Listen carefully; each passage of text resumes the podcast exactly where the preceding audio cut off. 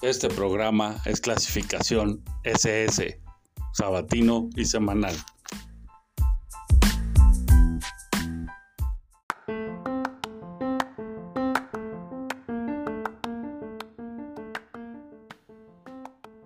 Hello, hello, hello. Buenos días, buenas tardes, buenas noches. No importa qué hora nos escuchen. Esto es el tronco común, el juguete del cine.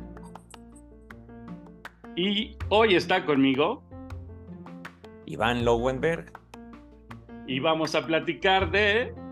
No quiero ser polo.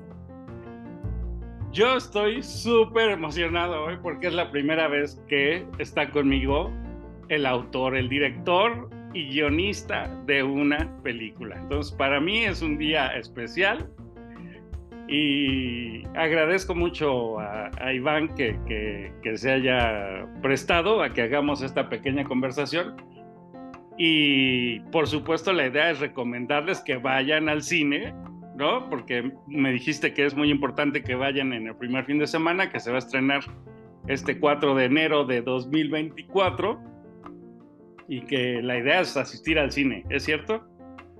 Así es, y antes que nada, bueno, yo te agradezco más bien a ti por, por, por, dar espacio y correr la voz en este tipo de películas que vienen de un esfuerzo muy independiente en en todos los sentidos, incluyendo el de distribución.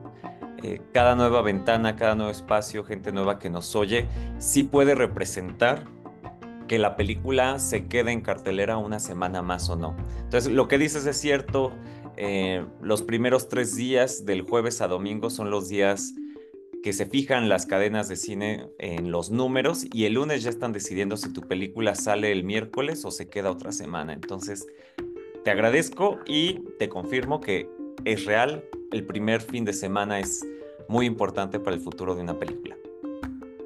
Oye, yo, yo, bueno, voy a intentar decir que, de qué creo que se trata la película. Como ya dijimos, la idea es no hacer spoilers, pero eh, según yo es una comedia, ¿no? Y es una comedia un poco ruda, un poco yo diría un poco ácida, así, porque, porque parte de un punto que me parece entre crítica social y retrato, ¿no? De, una, una mujer eh, mayor que es madre de familia que de pronto se siente sola, ¿no? Como que ha sido empujada a quedarse fuera de las actividades que llamamos productivas, digamos, no tiene un negocio, no tiene un ingreso propio, depende del ingreso de su marido y su hijo pues no está muy interesado en platicar todos los días con ella, ¿no? Aunque le saca cierto provecho, le pide ayuda para ciertas cosas, digamos que la tiene un poco abandonada, ¿no? Conviven como porque pues de pronto chocan en el mismo espacio, pero no hay un interés por los pensamientos de esa persona y esa persona se ha dejado empujar un poco, ¿no? Hacia la orilla o, algo semejante. Eso siento yo. No, sí, eh, creo que lo señalas bien. A mí me, yo también siento que es comedia, digamos, en estructura y hablando técnicamente como del género, es en sí un drama, pero a mí siempre estas cuestiones de cuando uno va presentando la película y demás, pues yo sé que no es drama, porque a mí me gusta mucho usar el humor, incluso pues para contar historias que en principio son a lo mejor más tristes, pero el humor es una herramienta que uso en mi vida diaria y me gusta mucho cuando está entremezclada como con, con el drama. Entonces sí, creo que pues sí, también la considero una especie de drama con toques de comedia, o no sé si comedia con toques de drama. Y sí es una mujer, pues ya en sus sesentas, que que, o sea, dedicó toda su vida a algo, ¿no? Al marido, al hijo y al esposo. Y pues ya cuando estos crecen o ya cuando no hay mayor química, pues se dan cuenta que, pues, y, su, y el, el propósito de su vida más allá del hijo y del esposo, ¿dónde queda cuando estos no están correspondiendo de la misma forma, ¿no? Un poco el síndrome del nido vacío que le llaman. Y nada, empieza esta exploración eh, justo tratando de tener cierta certeza, que es también un poco el rasgo del personaje, ¿no? Saber qué va a pasar en el futuro. Pues termina cayendo en uno de estos grupos que predican tres días de oscuridad y esta catástrofe, en vez de asustarle, como le haría creo que a la mayoría, pues le emociona, ¿no? Pero además, eh, digo, ahora sí que me voy a desviar un poquito porque yo ahí siento que ella es, es Cassandra, ¿no? Este mito como de la Ilíada y la Odisea, que, que le dan ese don de ver el futuro y tiene la maldición de que nadie le cree, ¿no? Porque sí, es cierto, ella va con un, con un grupo ahí de meditación y ahí les cuentan que, que viene un proceso, no sé, si una alineación planetaria, o no sé cómo, cómo, cómo llamarlo, creo que sí era una alineación planetaria. Que, Le llamaban eclipse galáctico. Ándale. que a mí eso me parece parte del humor, ¿no? Desde cómo te refieres a las cosas, quiénes son sus amigos, eh, las personas que se le acercan y el modo de hablar y todo eso, se me hace bien realista y al mismo tiempo cruelmente divertido, así muy cruelmente divertido, ¿no? Como que yo decía, híjole, yo sí conozco gente así, ¿no? Por Dios santo, me daba ansia, ¿no? Así como, Vego, por favor. Pues no, no sé si va a ser sorpresa para ti, para que nos escuchen, pero pues yo crecí en ese medio, en el, en el medio New Age, en los 90, yendo a meditar a las pirámides cuatro horas bajo el sol cuando teníamos cuatro años, ¿no? Escuchando Yanni y Enya y demás, y meditando todo el tiempo y así. Y la película, por lo menos la anécdota, está inspirada en una historia real, por ahí del 93-94, digo, yo tenía ocho años, no es excusa, pero tenía ocho años. Eh, justo en estos grupos de amigos que tenían mis papás, que tenían, iban a meditar y demás, empezó a correr esta teoría de que se, se avecinaban tres días de oscuridad y que iban a bajar. La teoría tal cual se maneja en, la, película. es tal cual la que tomé, es el, el eclipse galáctico, que lo conocen así, digo, si lo quieren googlear. Y pues mi familia creyó en eso y mis papás fueron muy voceros ahí entre la familia y los amigos. Un quemón que nos dimos en todo eso. Entonces, bueno, justo los modos de hablar, la forma de referirse a las cosas y demás, pues es algo que conozco mucho y, y este, pues porque ahí crecí básicamente y bueno, ya, ya, hay algunos que han visto de, ese grupo de imitación, digo, sigue, todo el mundo sigue siendo amigo y demás, pero pues ya les tocó ver la película ahorita en los festivales algunos y pues fue interesante un poco ver sus reacciones también de cómo, pues bueno, esta es mi interpretación de cómo lo vivimos, ya muy adaptada a la anécdota, ¿no? Porque ya es otra la historia, no es la misma que ahí, pero esa teoría y cómo creer en eso y, y qué es lo que te motiva para estar tan entusiasmado sobre una teoría del fin del mundo. Pero bueno, te comento eso, no, no sé si lo sabías o no, pero inspirada en la historia real.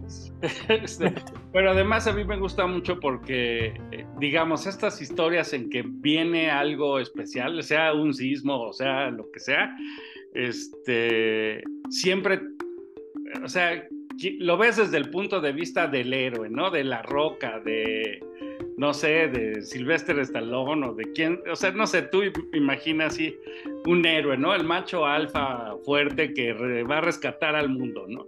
Y esto me, me, pareció muy, muy fresco, que no sea esa visión, que sea la visión de una mujer que se siente desplazada, ¿no? Que se siente ahí atorada con su vida y que no tiene digamos, ni la fuerza física, ni, o sea, su fuerza está en saber que, o creer fuertemente en que esto va a pasar. Y eso me pareció muy refrescante. Igual que, que esta idea de que vas a un maestro, como, bueno, yo siento la escuela de meditación como ir con un maestro que es totalmente falso y de todos modos aprender porque el alumno tiene algo que quiere aprender y lo logra aprender, ¿no? A pesar de que todo sea hecho para vender y para, para obtener dinero, ella logra encontrar algo positivo en todo eso y eso me pareció también pues, muy, muy bueno. Pues sí, es que es bueno, una de las cosas que quería como analizar a la distancia, ¿no? Ya cuando estaba viendo qué había pasado con nosotros en los 90. Pero muchas veces, pues digo, hay, luego hay mucha buena voluntad. Digo, nosotros, por ejemplo, en, en donde sucedió la escuela de meditación, que era de la vida real, pues creo que todos genuinamente creían en eso, los que lo hacían. Pero sí empieza a haber una dinámica económica detrás de todos estos centros de autoayuda, eso que a querer o no terminan luego influyendo en el tipo de decisiones que promueven o lo que creen que funciona y demás, consciente o inconscientemente, con maldad o no, ¿no? Aquí obviamente por la ficción lo traté de este, subrayar un poco más pues para hacer el juego de esta cuestión que luego es muy difícil saber qué es qué es la verdad, ¿no? Eh, qué, ¿Cuál es la realidad y cuál es el espectáculo? Era un poco también el juego ahí. Y tu personaje es rudo, porque tú por ahí sueltas dos, tres líneas así medio, pues, son tonterías, ¿no? son, son, ¿qué dices? Son profecías, o son, bueno, no, no recuerdo exactamente qué dices, pero es así como descalificando por completo, así como, como que qué flojera y estás en este plan de me voy a ir a mi maestría y, y así como, hazme, hazme espacio. y es rudo.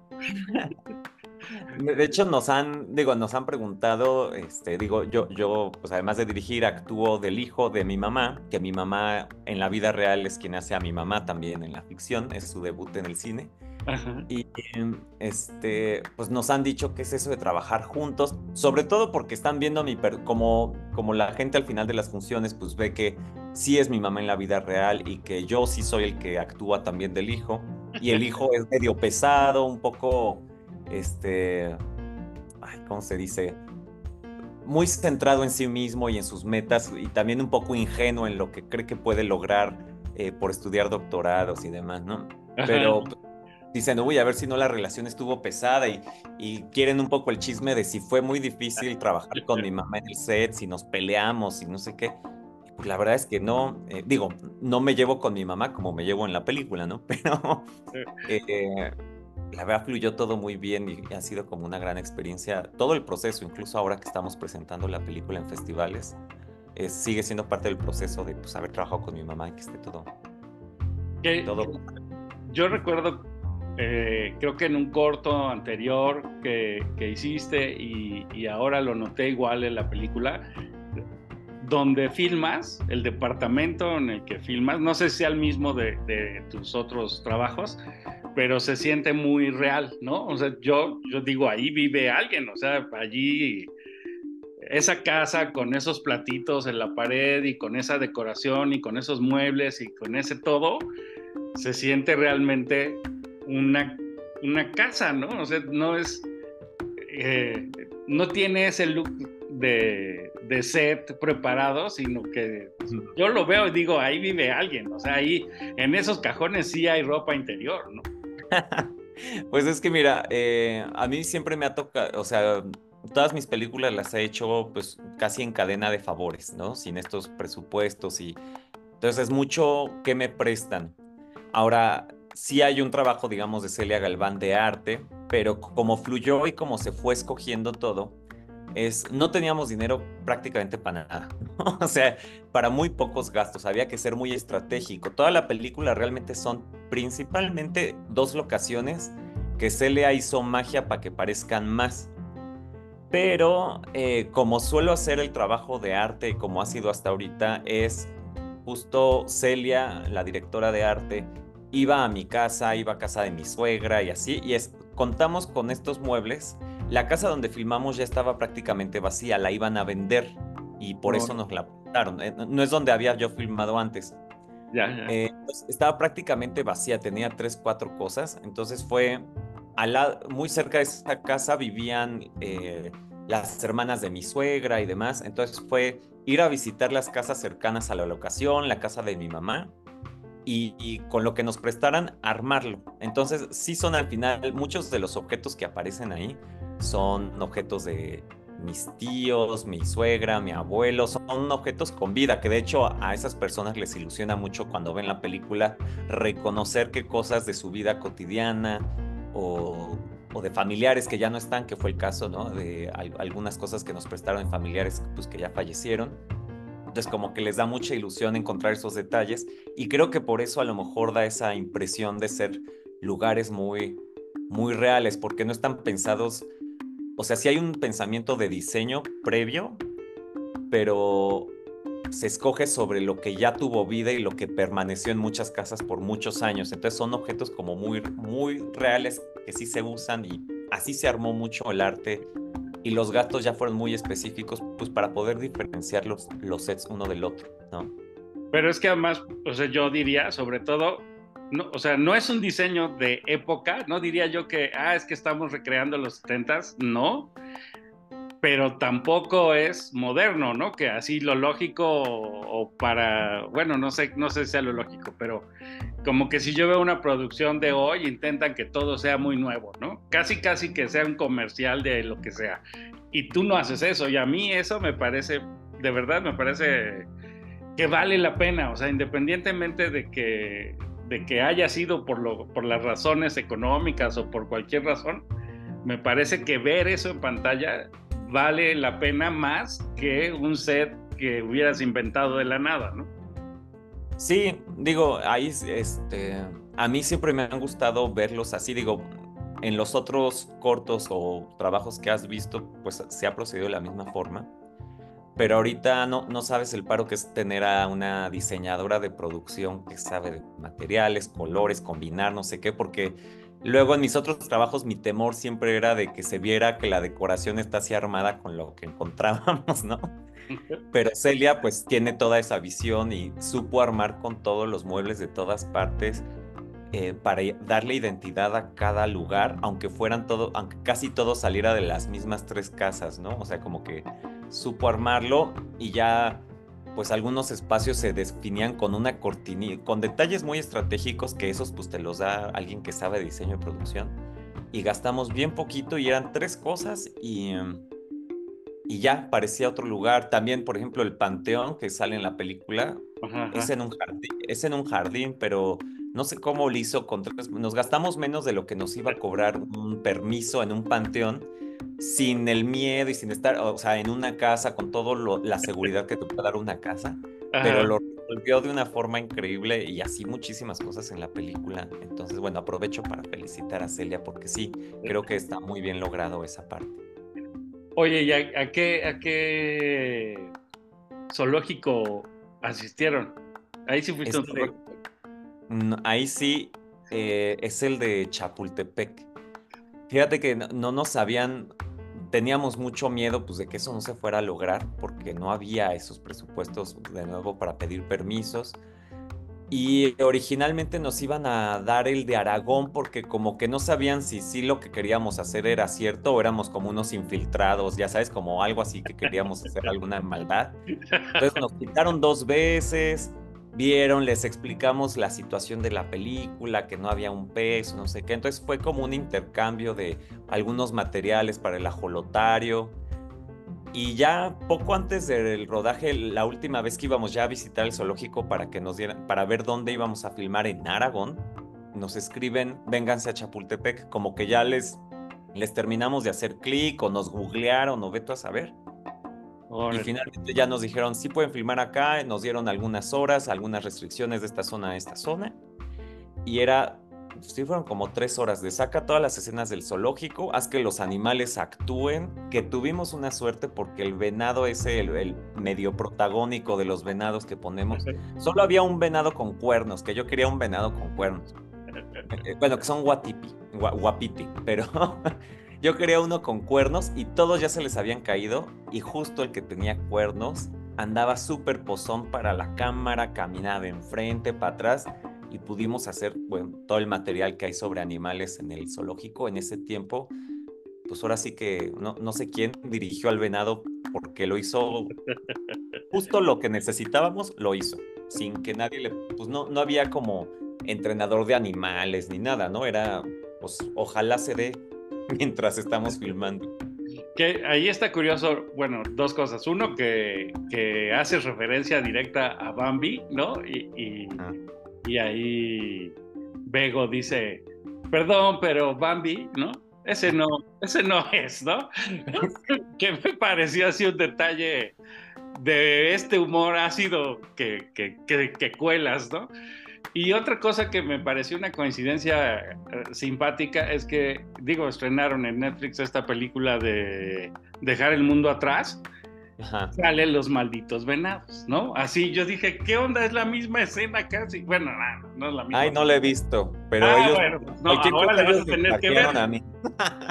sí, porque, bueno, échale un ojo. A mí me pareció una coincidencia curiosa, porque incluso la temática y todo, es como, como que yo dije, ¿qué onda? O sea, no quiero ser polvo, es la versión seria de dejar el mundo atrás o qué cosa, ¿no? Entonces, fue, me pareció una coincidencia buena porque, porque, no sé, como que cuando ves una película y te recuerda a otra o las relacionas con otras películas, yo al menos siento como cierto gusto, ¿no? Como, no sé si...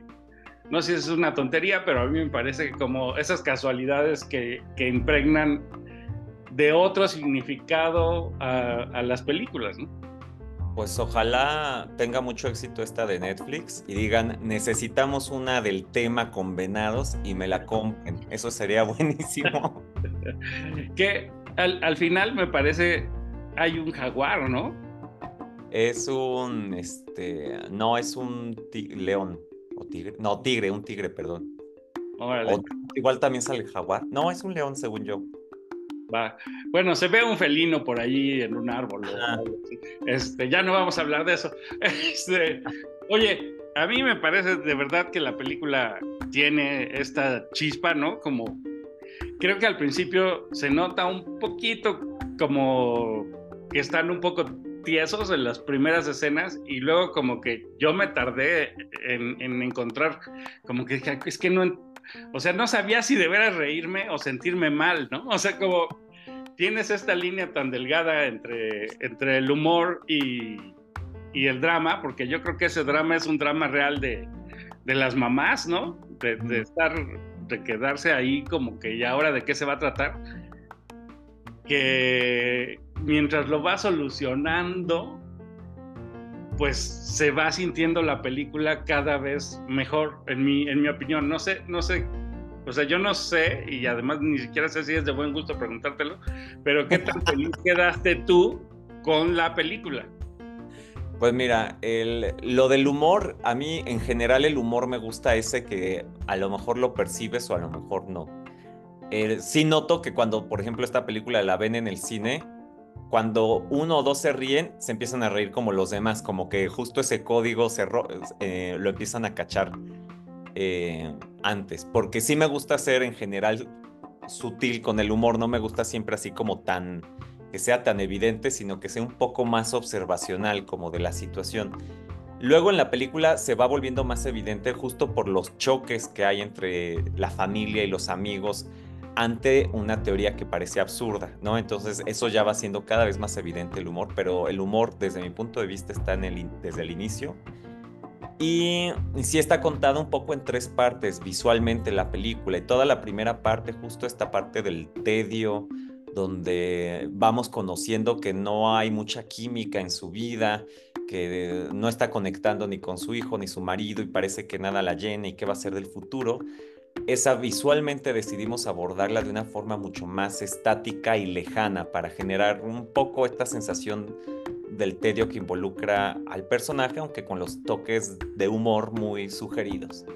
Ya cuando empieza ella a engancharse en la teoría del fin del mundo, la idea era visualmente meternos más en los juegos de la ficción narrativa en lo visual, no sé si me debe entender, con ya plano secuencias, empezar a jugar más con la luz, acercarnos al rostro y justo irnos metiendo más en cómo ella percibe el mundo, como que al inicio la estamos observando, pero después ya estamos viendo el mundo a través de sus ojos y por eso la cámara está muy sobre su rostro y casi no vemos el resto de, bueno, sí lo vemos, pero estamos muy centrados en el personaje principal.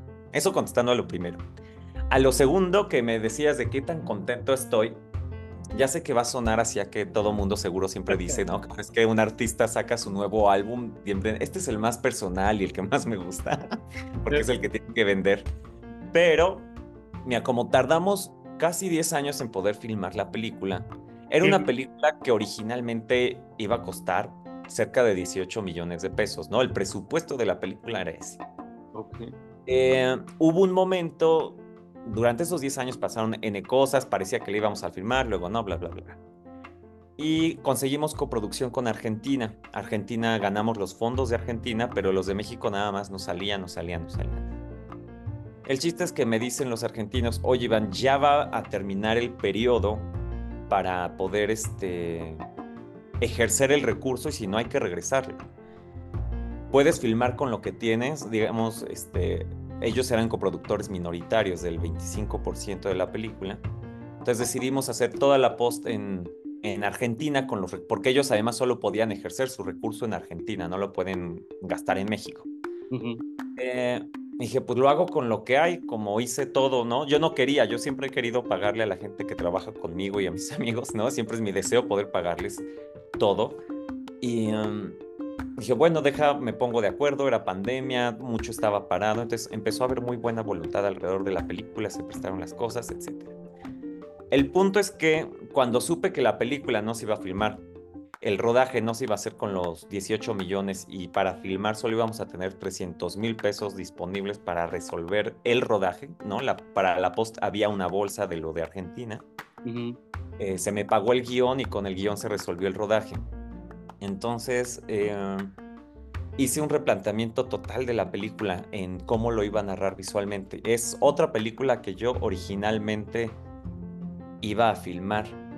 Y después de este proceso de repensar la película, porque eso fue lo que sucedió, era cómo le hago para poder narrar la película que quiero, pero no voy a tener todo lo que había imaginado originalmente. Entonces empezaron a haber soluciones con todas las cabezas de equipo que están involucradas, con foto, arte, este, todos, todos los que estaban involucrados. Y se llegó a la forma que viste tú ahorita en el cine. Y cuando yo la veo, siento que me gusta más que la película que yo quería filmar originalmente. Entonces fue, fue un proceso creativo padre, divertido, el haber encontrado esa solución y que al final las circunstancias me hayan obligado a llegar a lo que yo creo que es una mejor narrativa de la película. O sea, sí estoy contento con el resultado, con el resultado de todos los departamentos y con el proceso que se vivió creativo fue algo que no había quizá vivido antes y me gustó a lo que llegamos. No estoy para nada frustrado por no haber tenido, digo, por no haber cobrado, pues sí, ¿no? Pero por no haber tenido todos los elementos, ¿no? Este, no, porque el, el resultado me gusta más que lo que yo había planeado originalmente con 18 millones de pesos pues qué bueno, ¿no? Bueno, no, no, sabría qué decir, me parece que. Pues sí, se te alinean los planetas. ¿Eh? No, no, no, me gustaría que se repita eso de estar 10 años con un proyecto que no cobres y todo lo demás. Ajá. Pero padre dentro de lo que cabe, sí. Pues yo, yo, yo sinceramente disfruté la película, me pareció muy divertido. Ya para el final, debo reconocer que, o sea, la angustia que ya sentía por Begoña estaba ya en un, así como a tope, ¿no? Como que eso de que regresaran en el coche después de la fiesta y que luego fuera a echarse un café ahí con la amiga o no sé qué era, a contarle lo que iba a pasar, ya me tenía así como, pobre, o sea, estoy sufriendo por ella, ¿no? Pues sí, este, qué, bueno, sí, sí ha habido un poco esa, esa retroalimentación, independiente del humor, que es, que es una película que, que te empieza a atrapar y justo te, te quedas muy enganchado con el personaje de Bego. De hecho, es uno de los temores de mi mamá, porque es su debut actoral, era echarme a perder la película, ¿no? Sí le empezó a dar miedo. Al principio, ay, claro, qué padre, sí, ya después era, híjole, pero pues yo no soy actriz, no sé qué. Y la verdad es que todo mundo, en todas partes donde me ha tocado presentarla, piensan que es una actriz veterana de México, así de, ah, no, pues todo mundo jura. Y creo que es porque conectan muy bien con el personaje, un poco por la angustia que comparten, con el humor. O sea, como que sí siento que conectan muy bien con Bego y termina siendo un vehículo emocional con el espectador. Bueno, en general ha sido esa como la retroalimentación recibida. Y pues sí, o sea, la verdad es que muy contentos con eso y que le esté yendo a mi mamá, ya le han llegado ahorita propuestas también para, para, para actuar, ¿no? En proyectos que están apenas en financiamiento, pero ya la tienen en la mira. Entonces me da mucho gusto porque finalmente ella también está teniendo una nueva faceta pues, en su vida, en su carrera, algo que ella no se había atrevido a explorar. Pero ella, este ella estudió actuación o ella quería ser actriz o, nada, nada, tú la metiste ya. Estudió comunicación, la metí un poco, yo sabía que tenía facilidades histriónicas, ¿no? Por cómo es en su día a día y una vez para un ejercicio de mi universidad, pues me hizo el paro y como que todo el mundo dijo, ay, qué cagada tu mamá, ¿no? Así como de, ¿cómo actúa? Porque lo hacía bien. Y ahorita yo nunca le, sí, sí coqueteé porque pues está inspirada en algo, familia, en algo de la familia, entonces había pensado en que sí fuera ella. Pero como en un principio pensaba que iba a haber grandes productores arriba y que justo no iban a querer rostros desconocidos, iban a querer alguien de, con cierta fama, ya sabes, como esas cosas, nunca le había dicho. Cuando finalmente la película tomó el camino que tomó de hacerse de forma muy independiente, pues yo tomaba la decisión y los argentinos estuvieron de acuerdo, vieron las pruebas que le hice y órale, a debutar. pues digo, ojalá, de verdad que ojalá que le vaya muy bien a la peli y ojalá que, a, tu mamá le salga más chamba de actuación.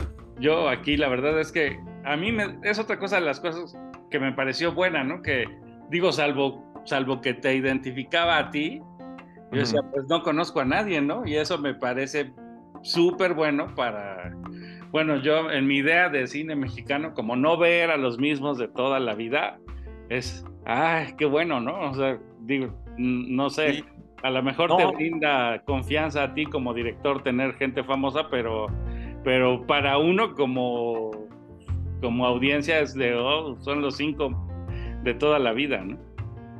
Pues sí, digo, es la primera película, la primera película de varios de ahí, tanto cabezas de, o sea, han hecho cosas, pero largometraje es el primero de varios, de casting, del casting del crew. Entonces estoy muy orgulloso en ese, en el resultado, porque muchos no lo creen así, de que sea la primera película de tantos en la película, o sea, de tanta gente involucrada en la película. Y del cast, sí, también es la primera película del mejor amigo, pero que él sí es, o sea, varios sí son actores, pero han sido más de teatro eh, o han tenido oportunidades en cortos y demás, pero de varios es también su primer largo. Eh, con más fama sí está Anaí Alué, pero ella es muy reconocida por teatro musical. Prácticamente cada mega musical que has visto en México está ella. Y ella es argentina, nada más que no sale de Argentina en la película y por eso entró como en la coproducción. Me la sugirieron y pues yo ya la ubicaba del teatro musical. Entonces por eso dije, si ella quiere, pues sí, ¿no? ¿Qué personaje hace? Es la amiga de Bego. Ella ahorita también, también últimamente salió en Huesera en un personaje de la mamá. Ha tenido últimamente participaciones en cine y en series de, de Amazon o Apple, o no me acuerdo en cuáles series salió. Pero ella sale de la amiga de Bego, este, la de la cafetería justamente. Y Agustina Quincy salió en La Camarista y la nominaron como actriz revelación. Eh, ella también es argentina, eh, pero bueno, no sale de Argentina en, la película. Entonces, eh, digo, ella tiene muchos más tablas, es además cantante y todo, pero pero sí, digamos, tampoco es que sea tan conocida, por lo menos aquí en México. Entonces, me, da gusto que, que, hayan gustado sus rostros y sus actuaciones y que, y que se sienta eso en el cast. Pues mira, nos quedan menos de tres minutos, pero yo sí diría que, que para mí es una película que no es, no es lo que el prejuicio, ¿no? No, para mí no fue ver una película como las que luego no quiero ver, que son mexicanas, que dices, híjole, la voy a ver solo porque, porque bueno, porque, porque también hay que ver qué se hace en México, pero no me dan ganas. y este, y a mí, sobre, pues, o sea, insisto, desde la decoración, o sea, las habitaciones, cómo están, eh, el tema, que me parece un tema visto desde un punto femenino que nunca, eso no pasa en ninguna película, ¿no? O sea, como si se va a acabar el mundo, un hombre tiene que salvarnos, ¿no? O a lo mejor un extraterrestre o lo que tú quieras, pero no una mujer, no una mamá, ¿no? Y eso me pareció súper bueno. Me parece que tiene estos ecos de que es Cassandra, de que ella intentan decir y decir y decir, va a pasar esto, va a pasar esto y nadie le cree. Y eso me, me pues me gusta, me parece que tiene muchos, muchas cosas buenas y que vale la pena. No sé qué quieras tú decirnos para que ya cierres el programa. No, pues eso, eh, realmente de, digo, y te lo digo con toda honestidad, de todo, siempre en esto de las películas uno se presenta en festivales y escuchas las reacciones y las preguntas y eso, y yo creo que nunca me había pasado las reacciones que he recibido con esta película. Eh, ahorita que estuvimos en Feratum, o sea, la, gente, muchos de los puntos que tocas, eh, los toman y les da mucha curiosidad y en general siento que es una reacción muy positiva, lo cual me gusta. Yo, yo sé que o sea, a veces aburrimos los cineastas, pero no es a propósito. Siempre, a mí la verdad sí me gusta cuando la gente, cuando conectan con la película y creo que está sucediendo, está teniendo como su ruido y sus reacciones. Y pues nada, invitarlos el 4, a partir del 4 de enero, los primeros tres días muy importantes, a que la vayan a ver pues a los cines. Estaremos ahí en redes eh, pasando la cartelera porque no llega masivamente, va a llegar a ciertos cines nada más. Y pues eso, agradecerte a ti también por por darme el espacio para poder hablar de ella. No, pues ya, ya esto se está acabando, así que muchas gracias, Iván. Te marco ahorita o te hablo, pero ya nos acabamos. Entonces, esto fue el tronco común, el juguete del cine. Gracias por escucharnos. Vayan a ver No Quiero Ser Polvo.